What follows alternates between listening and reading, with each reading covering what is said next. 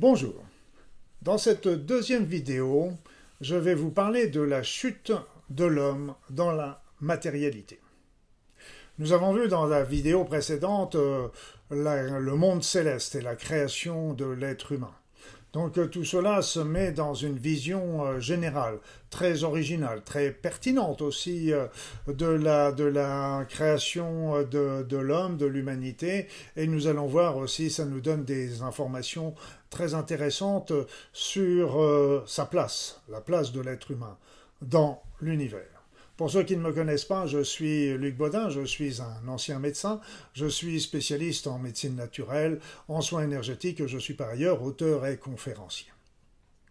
Alors comme je vous l'ai expliqué euh, dans, cette, dans la vidéo précédente, euh, le divin, le divin correspond euh, à la vacuité vacuité, c'est-à-dire un être merveilleux qui, est, qui est sans jugement, sans attente, et qui nous prend toujours tel que nous sommes. Et euh, donc il correspond à la vacuité qui correspond euh, au zéro, si vous le voulez. Après ça arrivent les hiérarchies, les hiérarchies qui euh, font partie les chérubins, les principautés, mais aussi les anges et les archanges. Et donc eux sont doués d'un amour inconditionnel, sont unipolaires et non que cette manière de penser dans l'amour, dans la pureté, dans la, dans la, joie, dans la, la, compassion, etc. Donc ils sont unipolaires et ils représentent le 1. Et puis est apparu euh, l'être humain qui correspond aux deux, parce que nous sommes dans la dualité, nous sommes toujours en train de balancer entre le bon et le mauvais, il n'est pas facile toujours de maintenir un équilibre entre les deux. Quoi qu'il en soit, nous sommes arrivés dans cette...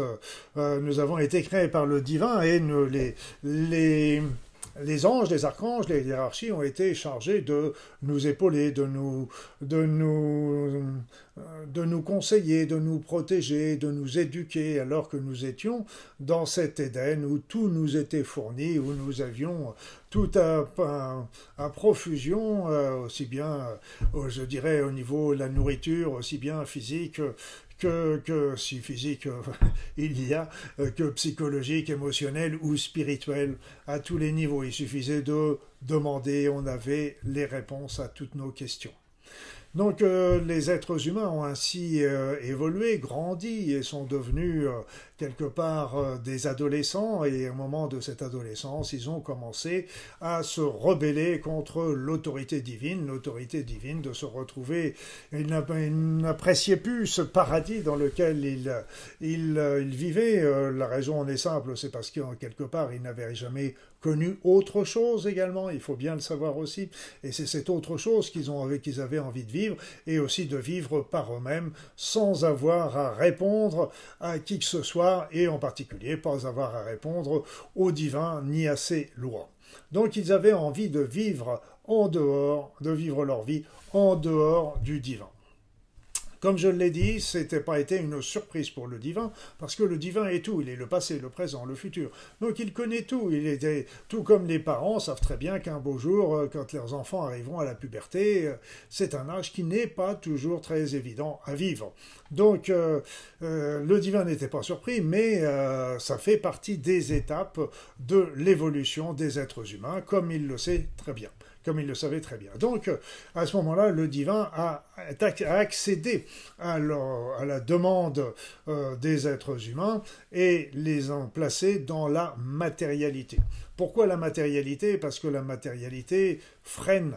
Vous savez que quand euh, la puissance de notre pensée, parce que avec notre pensée, surtout dans le monde divin, et on pense, on crée.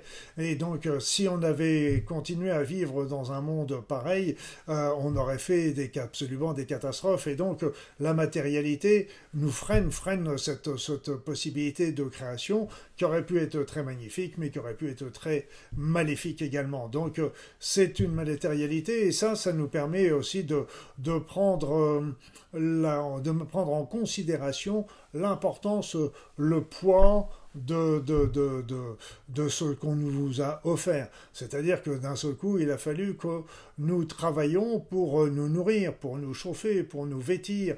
Euh, donc ça, ça a été euh, le prix de la liberté, un petit peu comme euh, l'adolescent qui claque la porte du, du, de, de, de, la famille, et puis d'un seul coup, il se retrouve sans argent parce qu'il a pu l'argent de poche que pouvaient lui donner ses parents, et donc il doit de nouveau se mettre à travailler, travailler pour manger, trouver un logement, etc. Et là, c'est le prix de la liberté, mais c'est un prix qui est difficile à, à vivre. Mais, et c'est là un point très important très important. Rappelez-vous, le divin est un, est, un être d'amour, même s'il est vacuité, il est, il est dans l'amour de toute sa création, dont l'amour pour tout ce, qu'il, tout ce qui est être humain. Il nous a mis à l'intérieur de nous une parcelle de lui, une parcelle divine. Il nous aime foncièrement. Et donc, lui nous a évité véritablement de retourner dans la matérialité comme on peut l'entendre euh, habituellement. C'est-à-dire que nous étions au paradis et il nous a endormis au paradis. Il nous a endormis. Il nous a endormis et là, en fait, nous sommes en train de rêver, nous sommes en train de dormir au paradis et nous rêvons une vie matérielle. Donc là, ça change complètement tout. Alors vous me direz, euh, oui, oui, ça a beau être matériel, c'est vrai que ça a beau être un rêve, euh, qu'empêche que quand je me cogne la tête euh, contre le mur, ça fait mal. On est bien d'accord. C'est pour ça que d'ailleurs le rêveur et son avatar, c'est-à-dire nous dans cette création, il y a souvent une fusion et quelque part le rêveur ne sait même plus, ne sait pas qu'il rêve et il, il croit réellement vivre cette incarnation. Cette incarnation est là pour lui éviter, euh, euh, à son être de souffrir euh, dans cette matérialité et d'avoir malgré tout les expériences de la matérialité de comprendre un certain nombre de choses comme l'adolescent, quand il se retrouve livré à lui-même, comprend un petit peu tout ce que ses parents avaient pu lui faire, faire pour lui et commence à réfléchir un petit peu. Alors euh, ça, c'était le, premier élément, c'est que le divin nous a envoyés certes dans la, dans la matérialité, mais sous forme de rêve. Nous sommes les dormeurs dans le paradis. Et ça, ça se rapproche très fortement de la vision des aborigènes d'Australie où ils disent nous vivons dans le monde du rêve. Et c'est très intéressant cette approche. Alors, un autre plan, un autre point qui est important à, à comprendre, c'est la fameuse révolte des anges et de Lucifer contre le divin. Alors là, ce qu'il faut euh, comprendre, c'est que ce principe-là est très, une vision très humaine des choses, et c'est humain parce que nous sommes des bipolaires, euh, bon, mauvais, équilibre, donc, mais c'est une impossibilité dans le monde des hiérarchies où les êtres sont des unipolaires qui ne pensent qu'à l'amour et qui, et chez qui tout ce qui est euh, euh, haine, jugement, envie, jalousie, etc., sont complètement inconnus parce que ça ne fait pas partie de leur être. Donc c'est impossible. Et donc, d'autant de plus, il n'est pas possible, comme pour l'être humain de, qui s'est révolté euh, contre le Dieu, il n'est pas possible de surprendre le divin. Le divin, il sait tout, il est partout, il est dans tous les temps, il est à tous les... Donc il, est évident que euh, s'il y avait eu ce genre de choses, et je vous ai dit que c'était une impossibilité euh, de par euh, simplement la conception de ces, de ces hiérarchies qui est une révolte contre le divin, mais si, ce qu'il faut bien comprendre que si même si on passe outre, il est impossible que d'avoir qu'ils aient surpris le divin. Et après ça, Dieu aurait imposé aux anges et aux archanges de s'agenouiller euh, euh, devant, devant euh, l'être humain. Ce que j'ai expliqué déjà précédemment, que c'était absolument faux. Il a demandé à ce qu'il les accompagne dans, dans mes pas, comme des parents attentionnés, mais rien de plus, pas à s'agenouiller devant le divin, parce que c'était encore que des enfants, même si ces êtres humains étaient conçus à l'image de Dieu, ce n'était que des enfants, il n'est pas question, et donc il n'y a pas eu de révolution par rapport à ça. Et même si vraiment Dieu avait demandé ce genre de choses aux, à ces, hiérarchies, pour eux, les hiérarchies n'auraient posé aucun problème pour le faire, parce que Dieu est tout pour eux, et c'est impossible d'imaginer, de, ils ne peuvent pas imaginer de s'opposer au Dieu. En plus de ça, si Lucifer se serait révolté, comme, comme euh, on raconte, et toute sa légion aurait suivi. Donc déjà, ce qu'il faut bien comprendre, c'est que euh, même si leur chef, le chef de la Légion, fait dissidence, c'est pas pour autant que toute la Légion aurait suivi. Il y aurait certainement beaucoup euh, d'anges euh, de la Légion de Lucifer qui auraient décidé de rester avec Dieu et non pas de se rébeller contre Dieu, même si Lucifer l'avait décidé.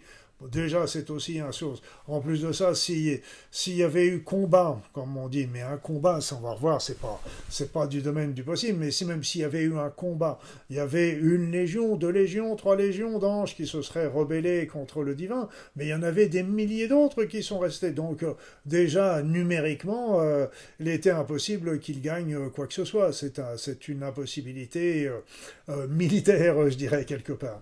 Et puis après, la notion du combat, euh, c'est aussi quelque chose qui m'a euh, horripilé quelque part parce que euh, on revient sur la notion du bien et du mal qui, qui, sont avec la force du bien et du mal qui se combattent sans arrêt et il y a un combat et ça, il faut bien comprendre que les êtres de lumière sont doués d'un amour inconditionnel. Ils sont doués d'un amour inconditionnel. Donc il n'est pas possible qu'ils aillent combattre un, des êtres quelconques, ne fût-ce des, des, les plus immondes individus. C'est complètement anachronique. Ils sont doués d'un amour inconditionnel. Ça veut tout dire, ça veut tout dire. Donc ils ne vont pas, vont pas aller combattre. Et s'il y avait un combat, ça veut dire qu'il y a des morts, qu'il y aurait des, blessés, etc. Où sont-ils? Où sont-ils?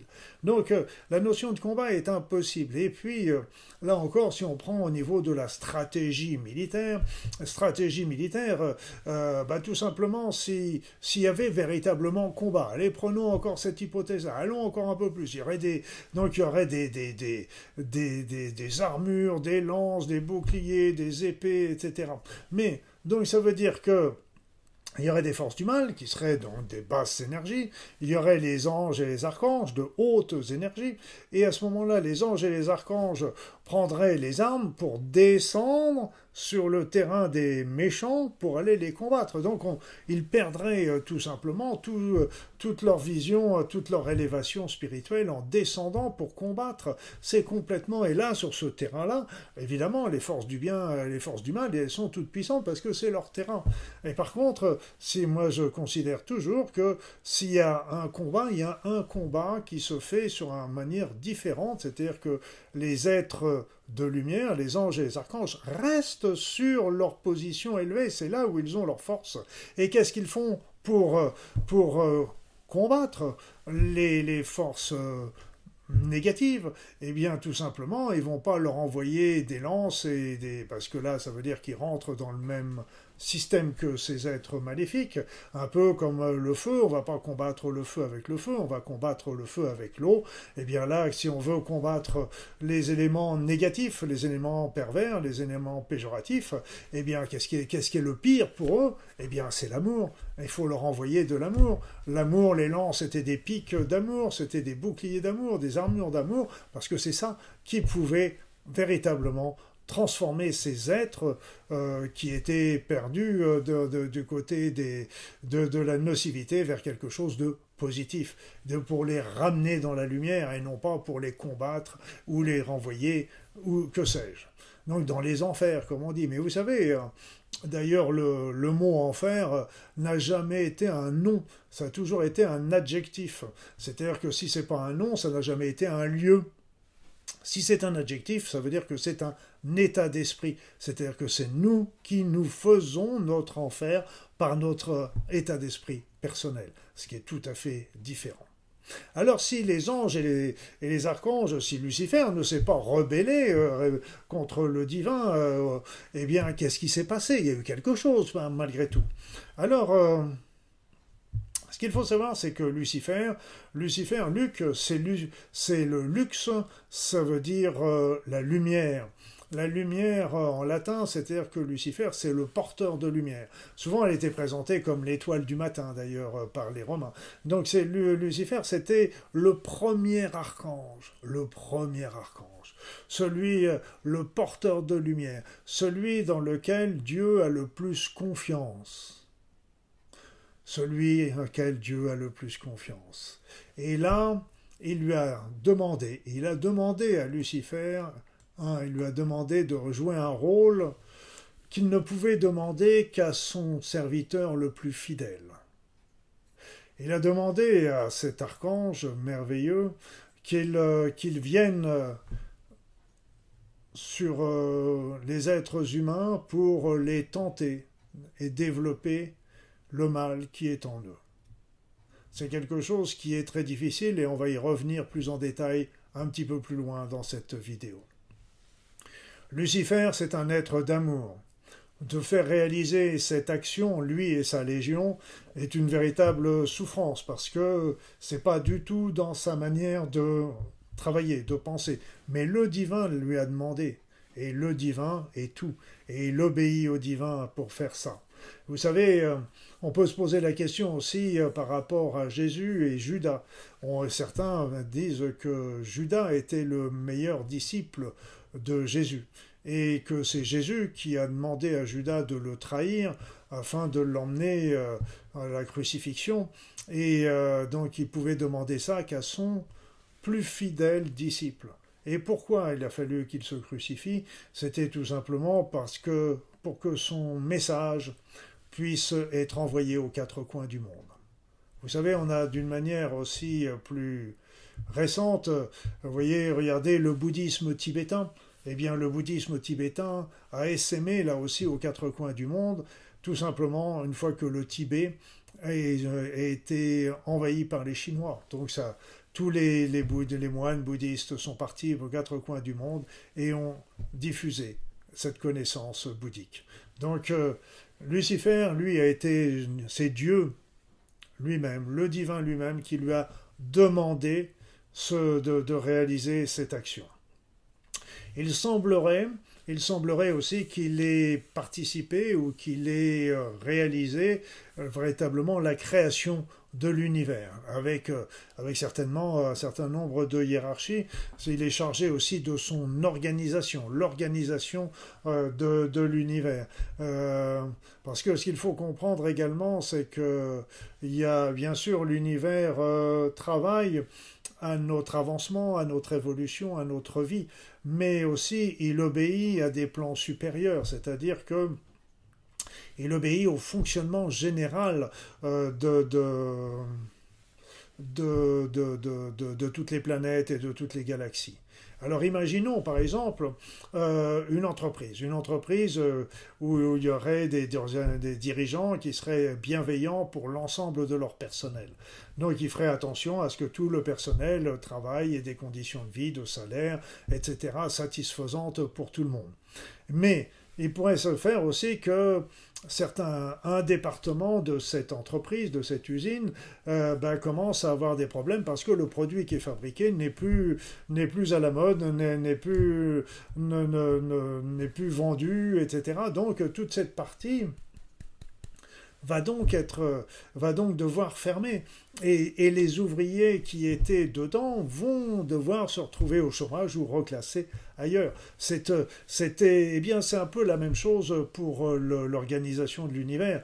Bien sûr, euh, euh, l'univers essaye de développer, de nous développer, de nous favoriser euh, notre évolution de conscience, etc. Mais si, je ne sais pas s'il y a vraiment, euh, par exemple, des consciences supérieures, euh, des, ensemenceurs d'étoiles, de, des, des créateurs de galaxies, etc., donc qui, ont un rôle encore plus important que nous, eh bien peut-être qu'ils peuvent prendre de temps en temps euh, la place, euh, peut-être qu'on sacrifiera peut-être la Terre pour favoriser le développement de ces êtres ensemenceurs ou créateurs d'étoiles. Mais ce qu'il faut savoir, c'est que même si on sacrifiait l'humanité, par exemple, ce n'est pas un sacrifice pur parce que tout simplement, les êtres humains, tous les êtres humains qui mourraient, ce serait déjà une expérience euh, qui serait certainement utile pour leur avancement, même si c'est une expérience douloureuse. Et puis de toute façon, qu'est-ce que c'est? Eh bien, ils, partiraient, ils reviendraient, ils se réincarneraient. ils ne sont pas morts dans le sens universel du terme, ils ont simplement vécu une expérience douloureuse et ils reviennent dans une autre vie ultérieurement. C'est pas comme s'ils étaient partis dans le néant.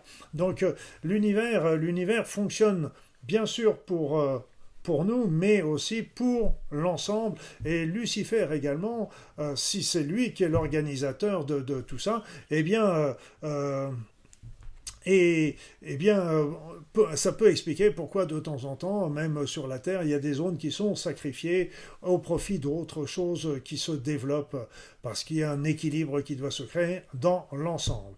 Quoi qu'il en soit, Lucifer a subi... Euh, subit, euh, je dis bien subit, euh, l'ordre du divin, parce que c'est quelque chose qui, qui, ne lui plaît pas, mais pour cela, il vit toujours dans le monde céleste, il est toujours dans le monde céleste, il est toujours présent là-bas. Et c'est pour ça que j'ai compris à ce moment-là comment, euh, quand j'ai fait cette expérience dans un soin où j'ai vu apparaître Lucifer, et que Lucifer semblait très bien s'entendre avec les anges et les archanges qui étaient là, qui étaient mes guides au cours de ce soin, j'ai compris combien Lucifer répondait à l'ordre divin, les autres anges et les archanges le comprennent très bien et ne portent pas de jugement par rapport à ça, et lui est toujours installé dans le monde céleste, là où il se doit.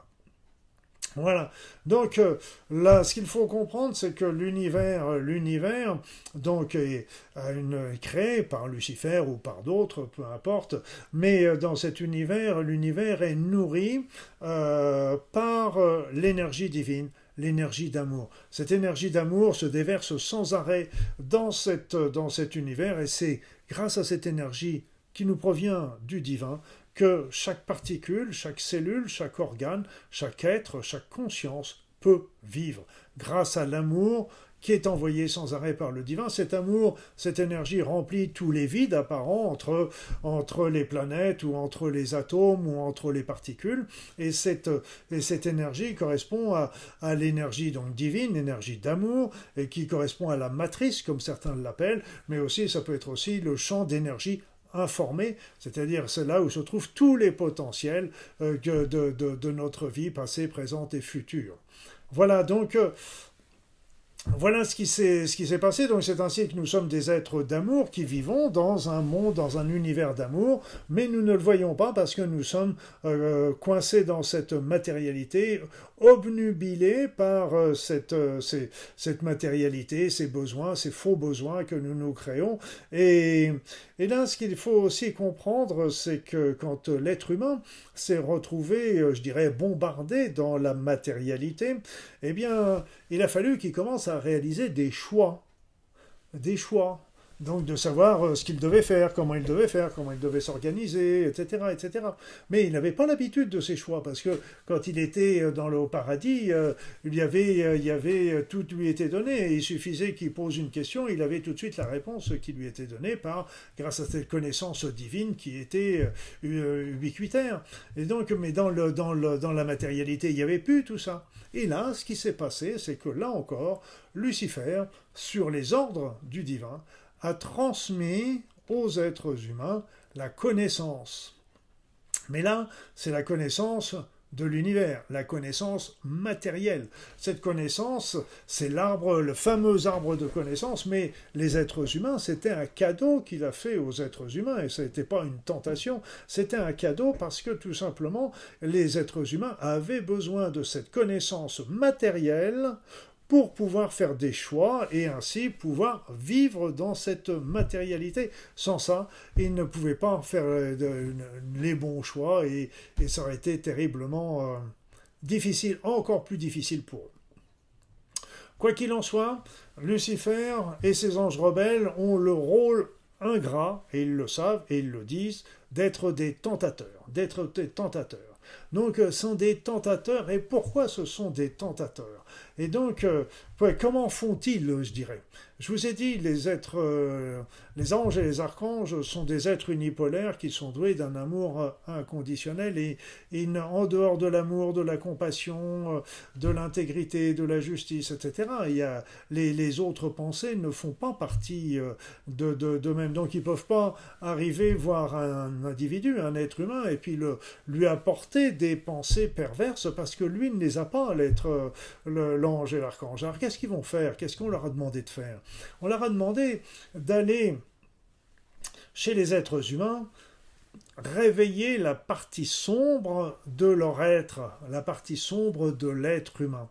Donc ça c'est très très important parce que euh, il faut que les humains commencent à, à, vivre cette partie sombre et, fassent des choix entre la partie de lumière et la partie sombre. Quelque part, on pourrait dire que on a un ange gardien qui nous montre la partie de lumière, le bon choix, et puis on a un démon gardien, on pourrait dire, et qui nous montre la partie sombre. Mais pourquoi il est aussi tentateur, cette, ce démon gardien? Parce qu'il va pas, il va pas nous tenter avec des choses qui nous sont étrangères, il va nous tenter avec des choses qui nous sont, qui nous appartiennent. Par exemple, si vous, vous, vous, vous ne recherchez pas la, fortune, mais ce que vous, ce que vous recherchez, c'est plutôt euh, d'avoir euh, une belle maison, une voiture, une famille euh, et un, certain travail développé, et qu'on vous me fait miroiter que vous pourriez faire fortune de devenir un dirigeant, mais que c'est pas du tout dans votre, dans votre pensée, ben, ça va pas être une tentation très forte parce que ça ne fait pas partie de vos de votre manière de penser. Par contre, on, va vous tenter avec les choses que vous avez en vous et, qui, et, que vous avez besoin de vivre pour euh, justement avancer, évoluer. Donc c'est d'ailleurs Satan, Satan, on n'a pas parlé de Satan. Satan, eh bien Satan, là aussi au départ, euh, le terme Satan n'était pas un nom c'était un adjectif. Là encore, c'est un état d'esprit, si vous voyez ce que je veux dire. Donc en fait, le rôle du diable, euh, c'est de venir euh, nous tenter avec les parties sont la partie sombre de notre être, et de l'autre côté, nous avons les, les, anges, notre conscience, notre être intérieur qui nous pousse vers la lumière. Mais donc, nous sommes libres de nos choix, mais nous allons être responsables responsable des conséquences de notre choix.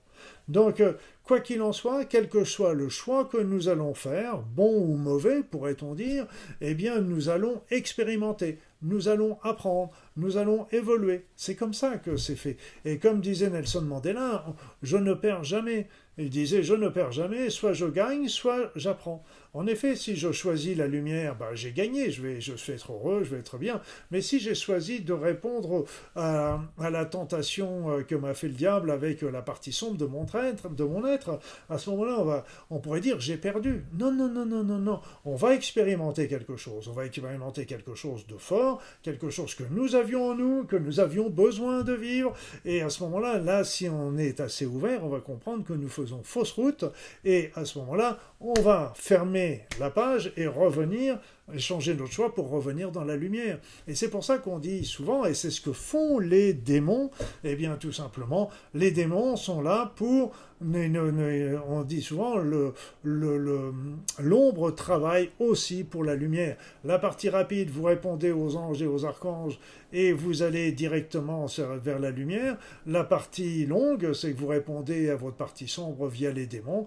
Vous apprenez et vous revenez dans la, dans la lumière. L'un et l'autre ont la même finalité, mais l'un et l'autre euh, ne vont pas vous apporter de leçons et je pense personnellement que la leçon quand on passe par l'ombre est beaucoup plus forte et beaucoup mieux engrammée dans notre être que quand on va directement vers la lumière, mais je n'y sais rien. Je ne peux rien vous, vous dire, euh, je ne peux pas l'affirmer, mais c'est mon impression personnelle.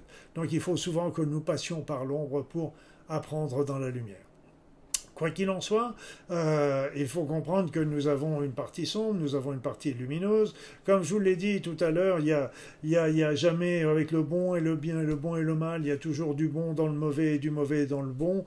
Il y a toujours du yin dans le yang, il y a toujours du yang dans le yin. Et donc les deux fonctionnent toujours ensemble. Et donc euh, on ne peut pas éliminer toute la partie sombre de notre être. On ne peut pas n'être que des êtres de lumière parce que c'est pas possible dans, dans cette dualité. Donc nous devons créer un, équilibre constructif entre cette partie d'ombre et cette partie de lumière que nous avons en nous. C'est ça l'élément important de développer notre être et puis d'organiser, de, de, réguler, d'utiliser cette partie présentée comme étant de l'ombre, mais qui peut être aussi des, forces utiles à certains moments de, notre vie. L'ombre n'est pas toujours nuisible à certains moments de notre existence.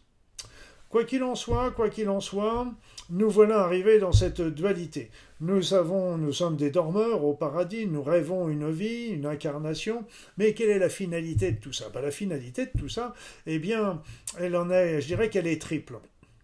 La première chose, c'est que Grâce à cela, nous développons notre individualité. Donc ça, c'est très très important. Nous devenons des individus à part entière, nous devenons des êtres à part entière. La deuxième chose, c'est que nous faisons un apprentissage. Nous devons apprendre les choix. Nous devons choisir. Donc nous expérimentons l'ombre, la lumière. Nous expérimentons. Nous, mettons notre partie de lumière euh, dans la dans, dans, nous la vivons. La partie sombre, nous essayons de la mettre un petit peu plus en lumière. Nous essayons de trouver l'équilibre entre les deux. Donc nous apprenons, nous évoluons. Donc l'individualisation, l'apprentissage et la troisième chose, c'est que au bout du compte, eh bien, nous allons désirer, nous allons vouloir, nous allons faire un retour volontaire vers le divin dans le monde céleste. Nous allons faire revenir volontairement. Nous sommes partis en claquant la porte, eh bien là nous allons frapper à la porte pour demander au divin de nous ouvrir et de nous accueillir de nouveau, parce que nous avons compris tout ce qu'il fait pour nous et tout ce qu'il a fait pour nous.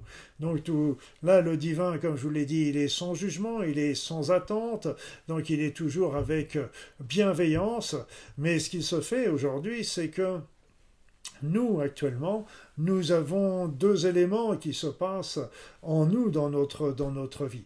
La première chose, c'est que nous sommes, comme nous sommes nous nous sommes éloignés du divin, eh bien nous sommes toujours dans une insatisfaction permanente. C'est-à-dire que nous en demandons toujours, toujours, toujours plus. Nous vivons des expériences, nous avons des plaisirs, nous avons tenons ceci, nous avons cela, mais nous en voulons toujours plus parce que nous sommes toujours insatisfaits. Parce que qu'est-ce que nous cherchons? Nous cherchons l'amour, mais nous cherchons un amour inconditionnel à notre égard, et cet amour inconditionnel, nous ne pouvons l'obtenir que quand nous serons de nouveau de retour dans le divin. C'est là-bas que nous pourrons vivre une satisfaction complète. Attends, avant, nous sommes toujours dans un état d'insatisfaction qui nous pousse toujours plus loin vers des plaisirs matériels si nous n'y prenons pas garde et ne sommes, pas vigilants. La deuxième chose qui nous, taraude également, c'est que nous avons euh, claqué la porte au divin. Nous sommes éloignés du divin en disant nous n'avons pas besoin de toi, nous sommes capables de le faire par nous-mêmes, et surtout avec même notre société, aujourd'hui, euh, développe une science en disant nous sommes bientôt des égaux des êtres humains, nous allons bientôt pouvoir fabriquer des êtres humains nous-mêmes, nous allons pouvoir fabriquer des robots, nous allons pouvoir faire des clones, etc., nous allons pouvoir vivre une vie éternelle, nous allons devenir des dieux. Et donc, euh, donc euh, tout ça, c'est lié à notre insatisfaction aussi, déjà, quand je vous parlais, mais aussi c'est que ça nous montre aussi que nous avons toujours une peur, une peur de retourner vers le divin, parce que comme nous avons claqué la porte au divin, eh bien tout simplement nous avons peur de nous faire taper sur les doigts et de nous dire allez, toi tu t'as pas été un gentil garçon, t'as pas été une gentille fille, et donc tu vas aller me faire un petit tour aux enfers pendant quelque temps, et on en reparlera plus tard, et ou alors qu'ils refusent carrément de nous voir. Tout ça, c'est de une erreur fondamentale. Dieu est juste, Dieu est bon, Dieu est sans jugement, sans attente et n'attend que notre retour. Donc le but de cette incarnation est de nous individualiser, qu'on fasse notre apprentissage, notre évolution, et qu'au fin fond de cette évolution, de cet apprentissage, enfin, nous décidions par nous-mêmes de revenir vivre avec le divin, de nous baigner dans l'énergie divine, et à ce moment-là, qu'est-ce qui va se passer? Eh bien, tout simplement, le dormeur va se réveiller et va reprendre sa place qu'il a, toujours eue dans l'Éden, mais qui va le reprendre d'une manière éveillée et volontaire. Voilà, voilà un petit peu le, cheminement de, de, l'être humain et de sa chute et de son devenir. Nous sommes les. On ne peut pas dire que c'est le diable qui vient nous tenter, c'est, il vient réveiller des zones sombres de notre être, et donc c'est que nous qui sommes les seuls responsables de notre vie et de nos choix, et ça, il faut bien le comprendre. D'un autre côté, il faut bien comprendre que toutes ces histoires, tout, ça, tout ce que je vous ai raconté, on le retrouve dans beaucoup de, textes, euh, que ce soit dans les traditions, dans la Bible, dans les textes sumériens, avec euh, Enlil et Enki, etc. Mais toutes ces histoires ont été volontairement ou involontairement euh, déformées avec le temps. Et donc, et la vision que nous m'a présentée Lucifer et que j'ai traduit, là vous pouvez le retrouver plus en détail dans ce livre Dialogue avec Lucifer, qui est, qui est, qui est, paru aux éditions Exergue, euh, eh bien, cette présentation que, que m'a faite euh, euh, d'une manière très précise, c'est pour ça que si vous voulez plus ample information, lisez ce livre qui est facile à lire et, et à comprendre. Mais ce que m'a expliqué euh, Lucifer me semblait aussi très juste et très pertinent. Et donc, euh, je ne sais pas, euh, comme je vous l'ai dit, Lucifer, c'est le maître de l'illusion. Donc, à nous, de, en tant qu'individus, de, réfléchir. Mais ce qui, est ce qui m'apparaît le plus important, c'est que ces livres et toute cette présentation, eh bien, nous obligent à réfléchir, à réfléchir sur un certain nombre de croyances et d'éléments qui nous ont été inculqués et qui sont euh, peut-être faux. Moi, je trouve en tous les cas tout ce que m'a raconté Lucifer très pertinent.